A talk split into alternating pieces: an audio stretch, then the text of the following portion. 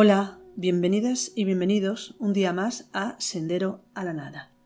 Mi nombre es Ángeles Soto y eh, en este programa eh, hablamos de temas relacionados con la espiritualidad, con el autoconocimiento, con las diferentes tradiciones eh, espirituales y con todo aquello que nos permita un desarrollo a nivel interno como seres humanos y sobre todo, sobre todo, una posibilidad de interrelación cada vez más consciente, no solo con nosotros mismos, sino con eso que llamamos lo espiritual, lo sagrado. Hoy vamos a tratar un tema que es importante en la tradición del autoconocimiento, que es el tema que se titula, que se llama en la tradición, los méritos del corazón. ¿De qué estamos hablando cuando hablamos de los méritos del corazón? Bien, estamos hablando de algo que tenemos que tener, méritos del corazón, tenemos que tener para poder avanzar en nuestro trabajo interior, para poder avanzar en nuestro camino espiritual. Si nosotros no conseguimos progresivamente esos méritos del corazón, hay, hay procesos que se estancan, que se cortan, que no, no podemos avanzar más allá. ¿De qué estamos hablando? Estamos hablando de los procesos relacionados con la comprensión de nuestra propia psicología, de nuestro propio subconsciente. Estamos hablando concretamente de eso que llamamos eh, las cuatro fases, en la tradición se llama así, las cuatro fases de la disolución o eliminación del ego. Hemos hablado ya en otros podcasts anteriores de, estas fases brevemente. Hoy vamos a repasarlas un poquito para relacionarnos, relacionarlo realmente con esto que es el mérito del corazón. Bien, hablamos de que para poder comprender en profundidad nuestro propio ego, para poder comprender, vamos a ponerle nombre, el, ego, eh, cuando hablamos del ego parece que es algo general, algo abstracto, y en realidad aunque no deja de ser abstracto, debemos de concretar cada vez más ese ego. No, no, definir el ego en su, en su eh, totalidad o eh, de forma general, sino aprender a ponerle nombre, aprender a ponerle pensamientos concretos, emociones concretas y actos concretos. ¿A qué me estoy refiriendo? Bueno, pues a cualquier estado psicológico, que puede ser pues, un estado de miedo, o un estado de soberbia, de orgullo o de ambición o de envidia o de pereza, por ejemplo. Cada uno de estos egos, porque el ego no es solo uno, sino que tiene múltiples facetas, tiene múltiples formas de pensar, de sentir y de actuar. Cada uno de estos egos tienen precisamente eso, pensamientos muy concretos, emociones muy concretas eh, unidas o asociadas completamente a esos pensamientos y actos que se derivan precisamente de esos pensamientos asociados con esas emociones. Por lo tanto, un ego sería una forma de pensar, sentir y actuar determinada. Y como hay diferentes formas de pensar, sentir y actuar, no todas tienen por qué ser ego, pero eh, los, que, los que de alguna manera implican una mecanicidad en nuestro interior e implican una, actitud que nosotros mismos eh, no nos gusta o no quisiéramos tener, como puede ser, por ejemplo, el miedo, como puede ser la envidia, cuando implica realmente formas de pensar, sentir y actuar que nos traen sufrimiento, que nos traen dolor y que nos traen una eh, imposibilidad o dificultad para poder ser felices o para poder relacionarnos correctamente con los demás y con nosotros mismos, eso en sí es ego una forma de pensar, sentir y actuar que nos esclaviza de alguna manera. Vuelvo a decir, estados como el orgullo, como la pereza, como la vanidad, como la ambición, como el miedo, que no somos nosotros los que decidimos tenerlos, sino que de alguna manera son ese subconsciente que de vez en cuando se impone por sobre nuestro estado consciente. Por eso tan importante en la tradición, en todas las tradiciones espirituales, tan importante llegar a conocer en profundidad, qué, en profundidad qué es todo esto del ego, cuáles son esos egos o esas formas de pensar, sentir y actuar que dominan nuestra realidad interior. Porque es el autoconocimiento, el despertar es pura matemática, pura lógica.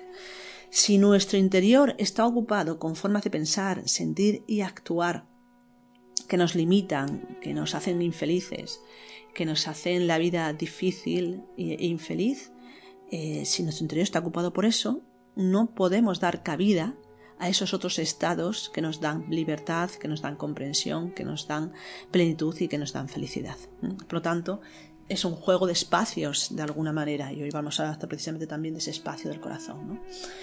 Cuando nosotros, eh, toda nuestra psiquis está ocupada con un ego, no está ocupado por el estado consciente o el estado de, recuerdo de lo que somos realmente. Si lo que hay en nuestro interior es el recuerdo de sí, eh, un estado de, comprensión, un estado de integración consciente, no hay ego. Por lo tanto, es pura matemática, pura lógica. O una cosa o la otra. Bien, es cierto que en nuestro interior hay esa eh, convivencia vamos a decirlo así, de diferentes estados.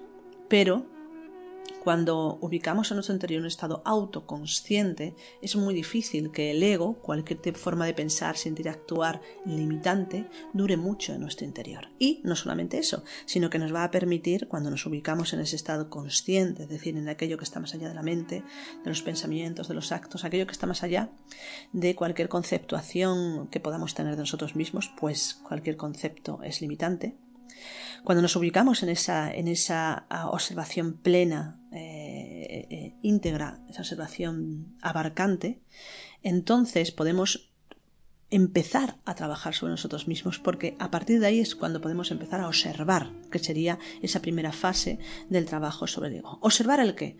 Observar cómo se manifiestan esos estados interiores, esos estados del ego en nuestro interior, esos pensamientos concretos que nos apartan de un estado consciente, esas emociones arrastradas que nos hacen desear y que nos hacen eh, buscar eh, otro estado que no es el que estamos viendo, por ejemplo. Y esos actos que finalmente nos traen pues mayor eh, esclavitud o mayor infelicidad. Entonces, por eso, entre muchísimas otras razones eh, que se tratan en las diferentes tradiciones, pues todas las religiones y todas las tradiciones espirituales tienen en cuenta el trabajo con el ego y aquel que no tenga en cuenta el trabajo con el ego no es una verdadera tradición espiritual. ¿Por qué? Porque el trabajo con el ego es el trabajo con nuestra propia interioridad. Y cuando nosotros queremos conocernos a nosotros mismos, una de las primeras cosas con las que nos encontramos es ese ego, esa multitud de estados psicológicos que nos dominan. Por eso el trabajo sobre el ego es tan importante.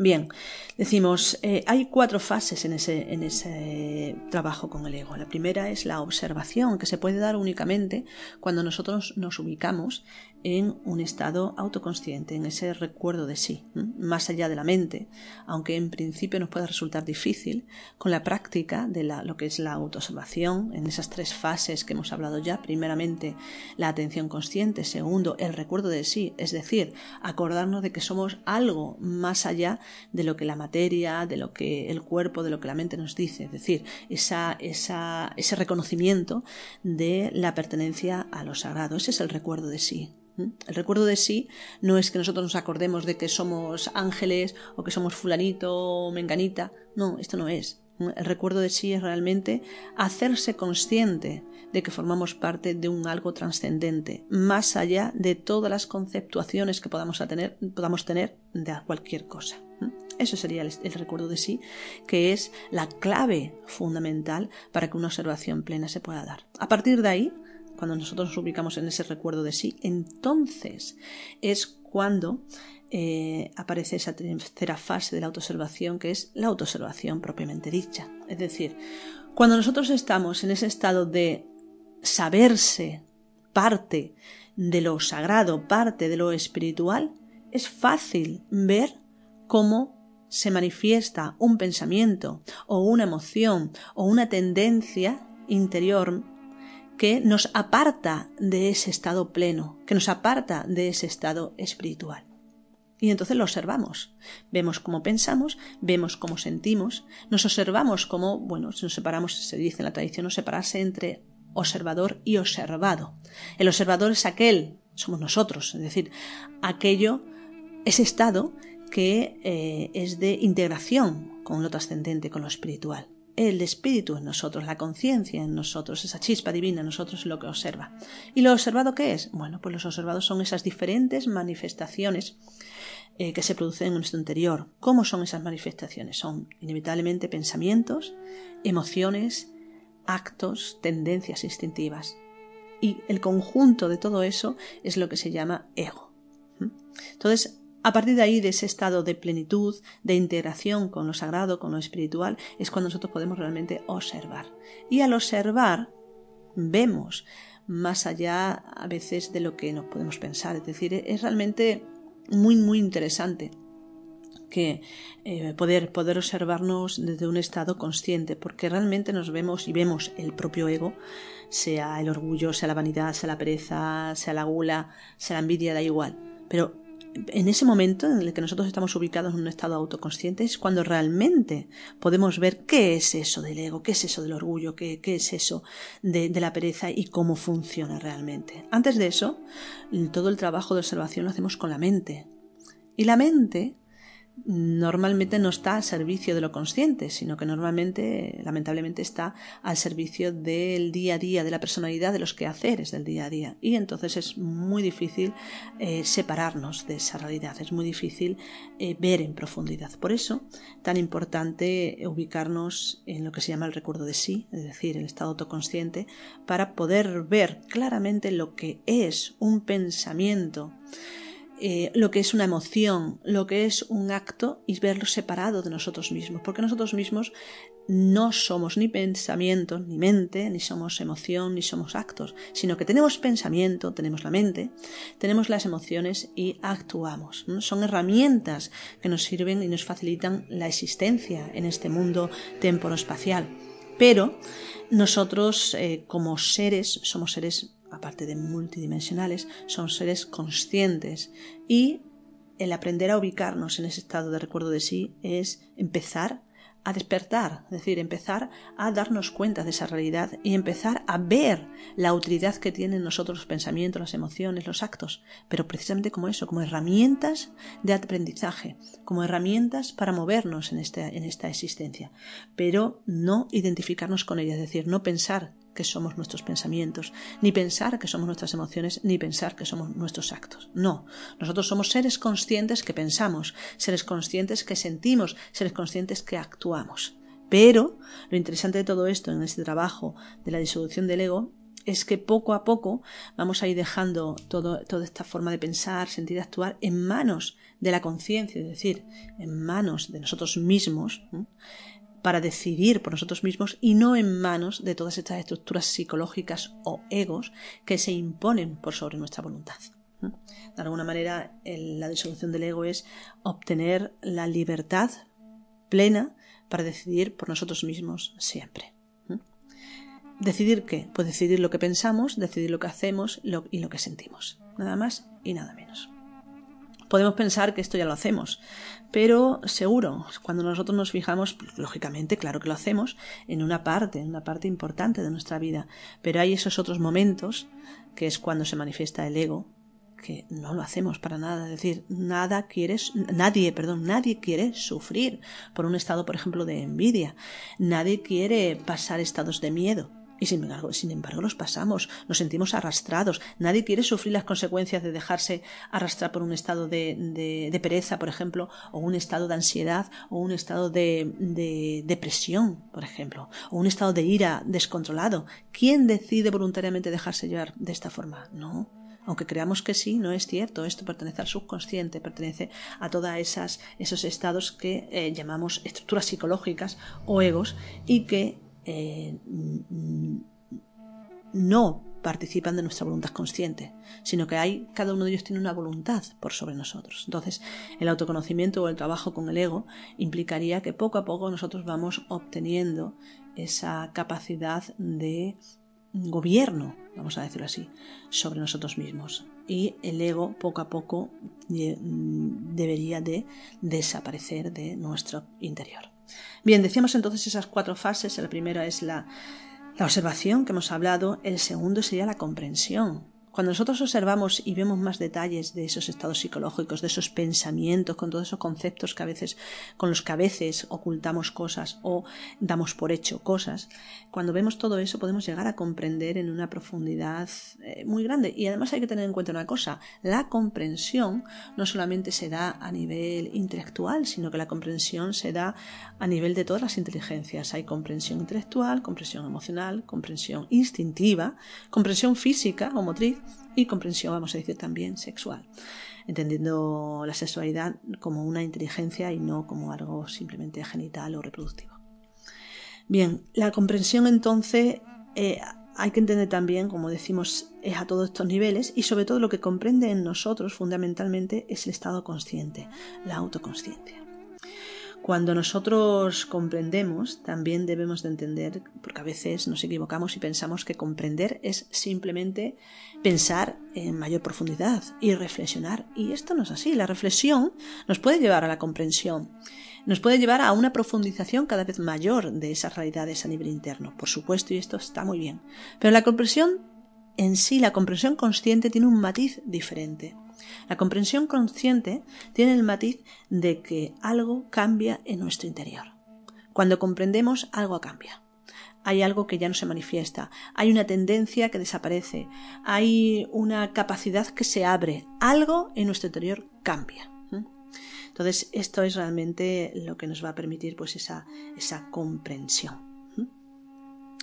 Luego, el tercer paso sería lo que se llama la valoración o el juicio. Y es un paso muy importante que tiene que ver a veces con eh, algo que se ha llamado en la tradición cristiana el arrepentimiento. Nosotros, bueno, cuando oímos hablar de este, de este término a veces no nos gusta porque nos recuerda al mea culpa y, al fustigarse uno a sí mismo y arrepentirse bueno, en un estado de, contrición tremenda.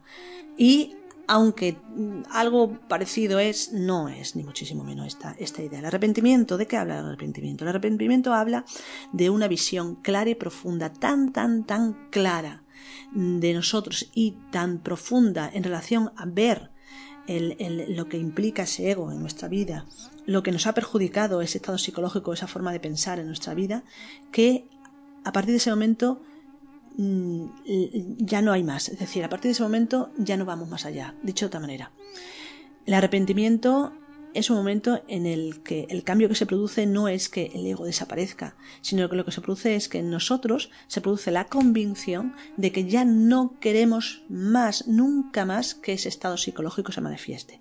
No queremos nunca más que ese ego, que esa forma de pensar, sentir y actuar se manifieste nunca más. Esto es muy importante porque aunque nosotros vamos trabajando el ego y lo observamos y lo comprendemos a, niveles profundos del subconsciente, eh, hay en nosotros todavía una parte que quiere continuar con ese estado psicológico, aunque creamos que no. Esto de continuar con estados psicológicos que nos perjudican no es que se haga de forma consciente, es algo totalmente subconsciente. Pero ahí está. Cuando nosotros llegamos a ese, a ese nivel de, de lo que llamamos ese juicio, ese, arrepentimiento, ese, eso que se, que se explica también como que internamente nuestro interior hierve, como si llegásemos a, bueno, a, cuando el agua hierve a 100 grados, ¿no? Internamente estamos ardiendo. Eso es porque de alguna manera bueno, se relaciona también con lo que se llama las crisis. ¿no? Cuando, cuando sucede esto, esto, ese arrepentimiento, hay el cambio, es decir, hay la visión de que ya nunca más queremos que eso esté en nuestra vida lo rechazamos completamente, lo, lo, abandonamos completamente. Lo cual no quiere decir que se vaya de nosotros. Hay que tener en cuenta también que todo estado psicológico tiene muchas raíces a nivel de subconsciente y eh, aunque nosotros comprendamos a niveles muy profundos, incluso lleguemos a este estado del arrepentimiento donde uno realmente ya abandona todo, todo apego a ese estado psicológico, aún así todavía hay tendencias en nuestro interior. Tendencias que tienen que ver sobre todo con la voluntad, con el hábito, con el repetir, ¿no? Es, con la adicción incluso a esos estados psicológicos. Por eso se habla del cuarto paso relacionado con la muerte interior, que sería eh, precisamente pues, la eliminación o la disolución o la desintegración o la asimilación, da igual el nombre. La cuestión es que ese punto, ese momento, eh, es cuando esa forma de pensar, sentir y actuar desaparece como tal e integramos toda la comprensión adquirida en todos los procesos anteriores, todo lo que hemos observado, comprendido y, vamos a decir así, enjuiciado. Todo eso se convierte en lo que es sabiduría, se convierte en lo que es integración, libertad. Hay parte de la conciencia que se libera y que entonces nos hace pues personas más libres, más conscientes, más íntegras, más completas. Esto es lo que se llama entonces eliminación, que a diferencia de de los tres anteriores no depende de nosotros. Y aquí es donde entra en juego el título del podcast, que es Los méritos del corazón. ¿Qué tienen que ver los méritos del corazón con la disolución o la eliminación del ego? Tienen que ver muchísimo. Porque eh, sucede muchas veces que habiendo llegado a estos estados, a estos procesos, llevando estas fases, ¿no? Mm, trabajando con estas tres fases que hemos dicho de observación, comprensión y juicio sobre nosotros mismos en relación a un ego determinado, ¿no? a una estructura determinada, eh, sentimos que no, o sea, no, no avanzamos, es decir, nos quedamos como encallados, como eh, cortados, en, el proceso se corta y, no avanzamos internamente.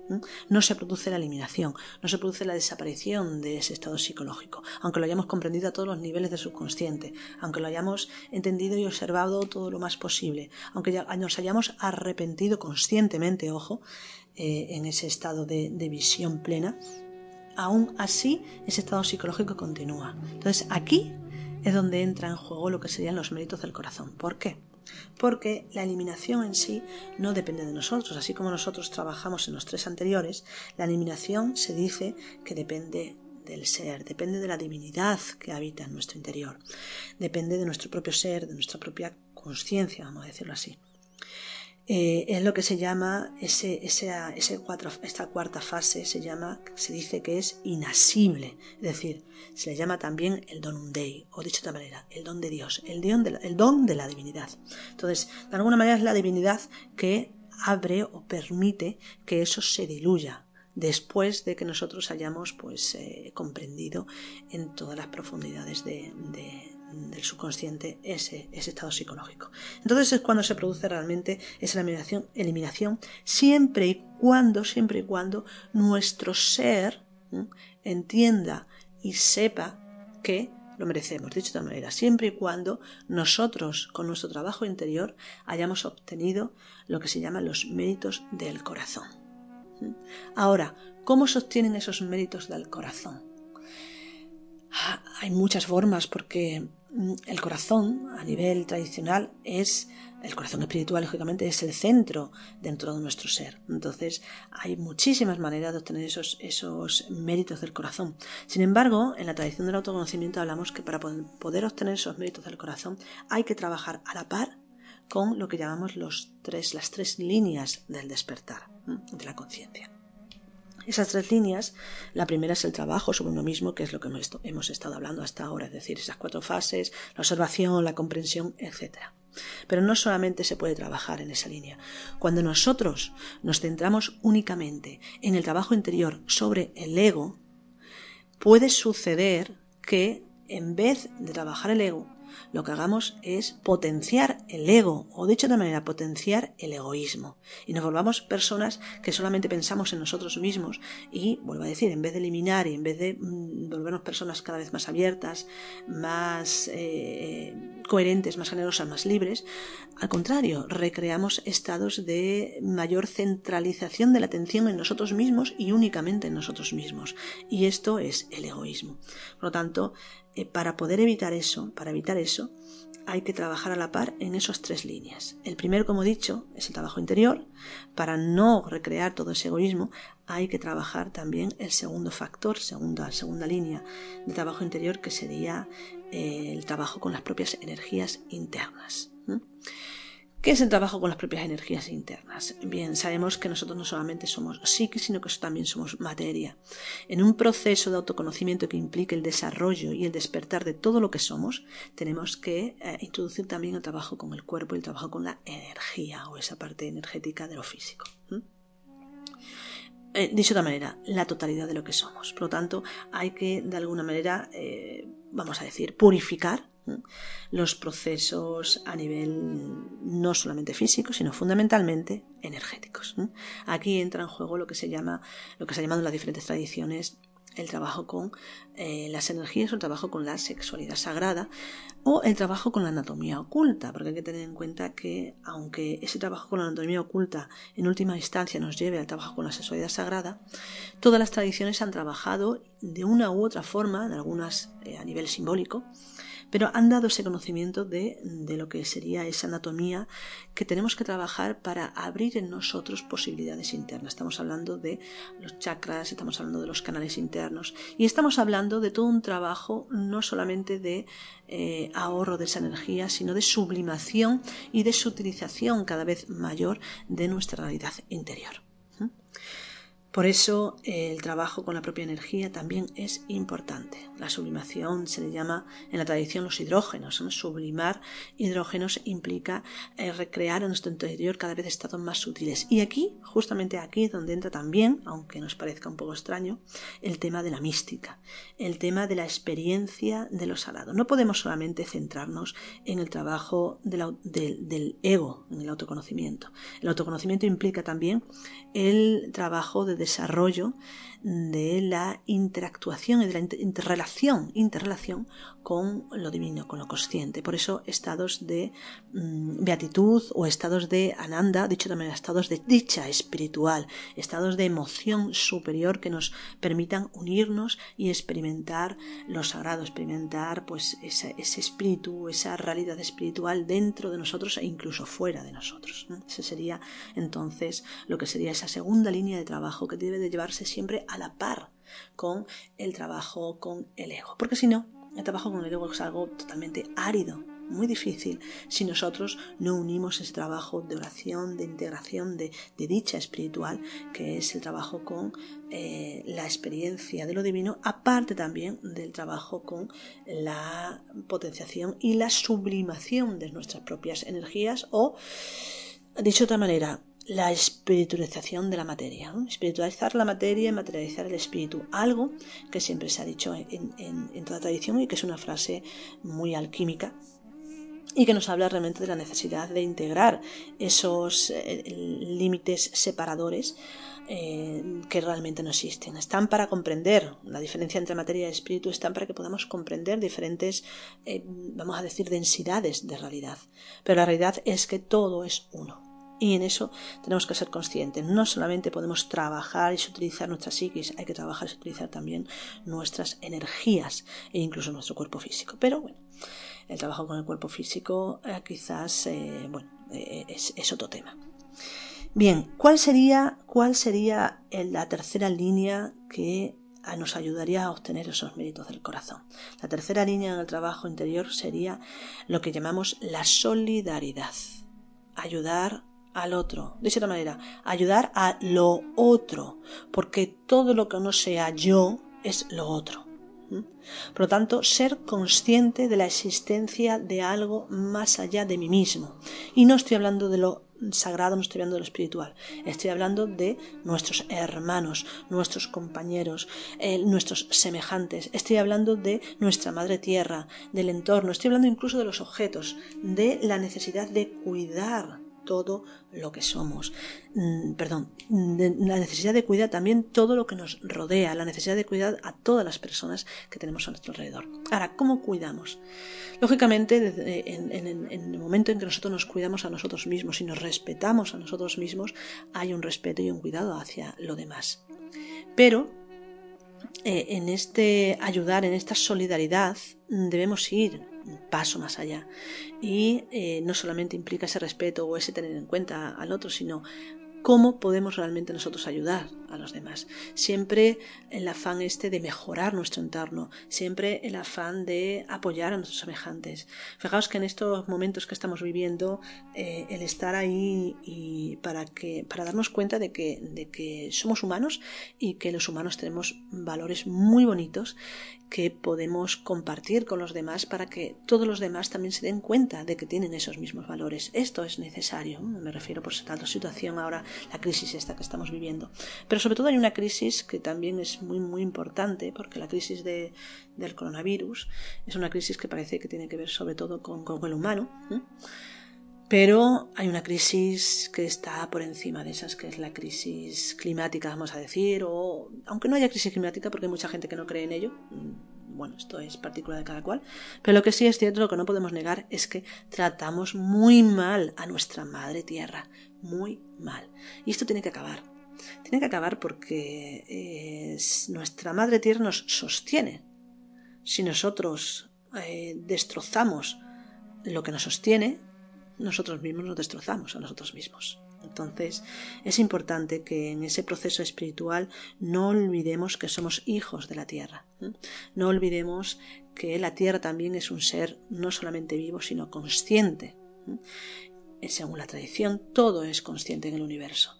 Entonces, el que nosotros usemos las cosas como las usamos, que usemos la materia como las usamos, que usemos a la tierra como las usamos, que usemos a los animales como los usamos, o a las plantas como las usamos, no es coherente, no es digno, no es digno.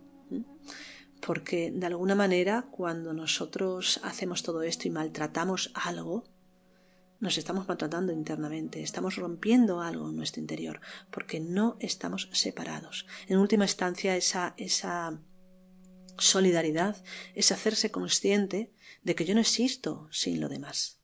Nadie en el universo existe, ningún ser humano existe sin el resto.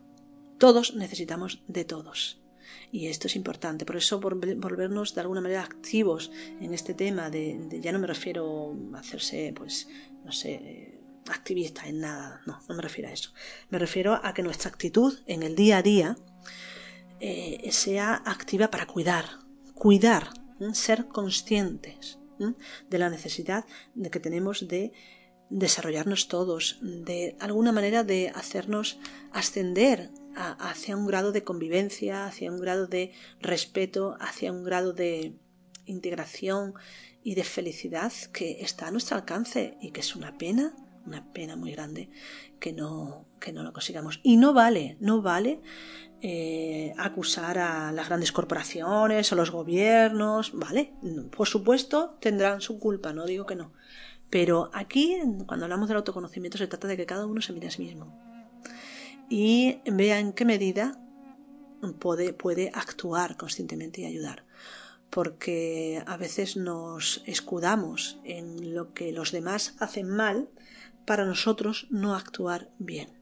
Y tan mal está mm, actuar mal como dejar de actuar bien cuando se necesita. Y en este momento necesitamos ser conscientes y actuar más ecológicamente, actuar más conscientemente, actuar teniendo en cuenta ah, que no estamos solos en el universo, sino que todos dependemos de todos y todos dependemos de esta madre naturaleza que, nos permite vivir en, su casa. Bien, esas tres líneas, la solidaridad, hay otra, hay otra, hay otra profundidad en lo de la solidaridad que es la ayuda al otro en el sentido de ayudarnos a conocer y comprender y profundizar en los valores espirituales, porque esta es mi opinión, pero considero que los valores realmente del ser humano son los espirituales. Todo valor que realmente dignifique al ser humano es un valor espiritual.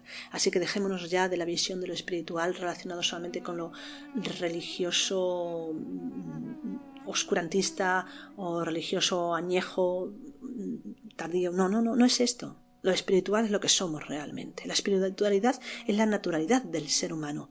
Pero la naturalidad no es dejarse llevar por cualquier estado psicológico ni seguir las tripas en su primera manifestación, sino todo lo contrario. Un afianzarse en sí mismo, un asentarse, un, un asentarse, fijaos, un asentarse no en uno mismo, sino asentarse en un estado eh, integrador, un estado que abarca, abarcador de realidades cada vez más amplias, cada vez más profundas, cada vez más libres y más dignas. Bien, cuando nosotros trabajamos a la par con estos tres líneas de trabajo, es cuando de alguna manera vamos creando esos méritos del corazón. Es decir, es cuando de alguna manera, vamos a decir así, el universo se desequilibra a nuestro favor. Esto es una forma de hablar.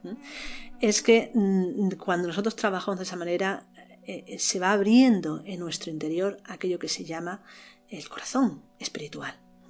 Y cuando el corazón espiritual se abre, entonces es cuando siente, cuando hay esos méritos y cuando se produce en ese momento la eliminación de todos esos estados que no necesitamos para nada para ser lo que somos y para vivir nuestra vida plena y felizmente. Por lo tanto, el mérito del corazón implica abrir nuestro interior, pero no se puede en nuestro interior, sobre todo nuestro corazón espiritual.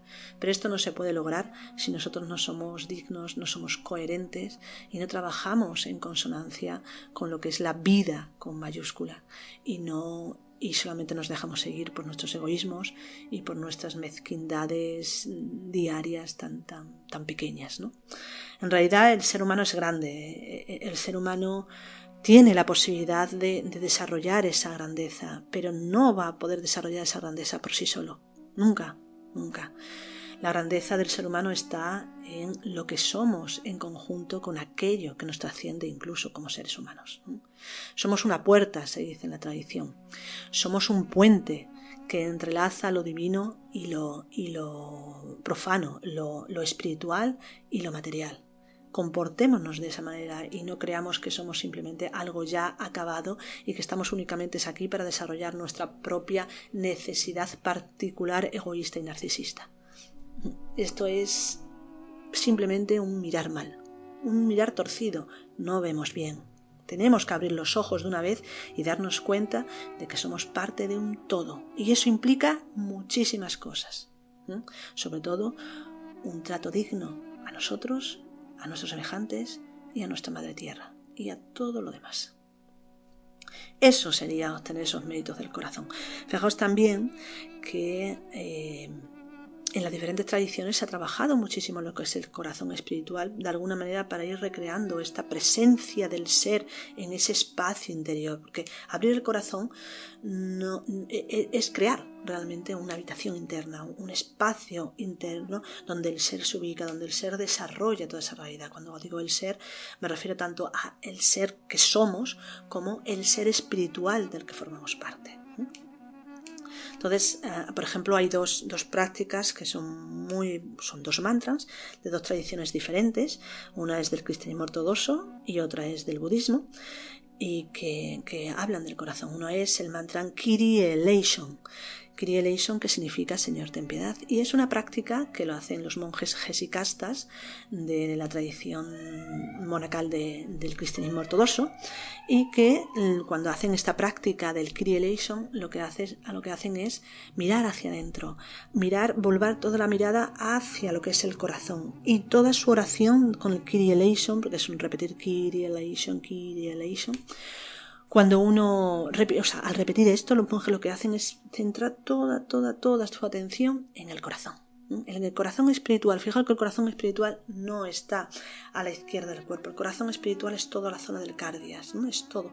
Y uno puede sentir esas sensaciones de, de presencia, de depresión, de, de, de fuerza en ese lugar, abarcando todo lo que es el pecho. Entonces, con, este, con esta práctica lo que se hace es centrarse ahí. Lo mismo que con el, mm, el, del corazón del budismo, que es el sutta del corazón, es el gate, gate, paragate, parasangate, bodhiswaha.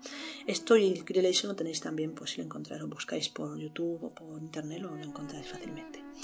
Esta, esta suta del corazón se dice que es, para trabajar la mente, para, para, relajar la mente, pero realmente se llama suta del corazón porque también abre ese espacio interno relacionado con el corazón espiritual, no corazón físico, nada que ver con las emociones, no confundamos el corazón con las emociones, el corazón espiritual es algo que está más allá de la conciencia, es el asiento del ser en nuestro interior. Y eso es lo que logramos desarrollar trabajando eh, internamente sobre nosotros mismos con estas líneas de trabajo, creando sobre todo el corazón y podemos experimentar esa realidad de, de, ese espacio interior con estas prácticas que estoy comentando. Por ejemplo, hay muchas más, pero estas son interesantes. Sobre todo, aconsejo las dos y, bueno, pues la del Creation, si lo buscáis, también tiene un sentido muy profundo y muy bonito. Pues hasta aquí hemos llegado con el, con el podcast de hoy. Espero que os haya gustado.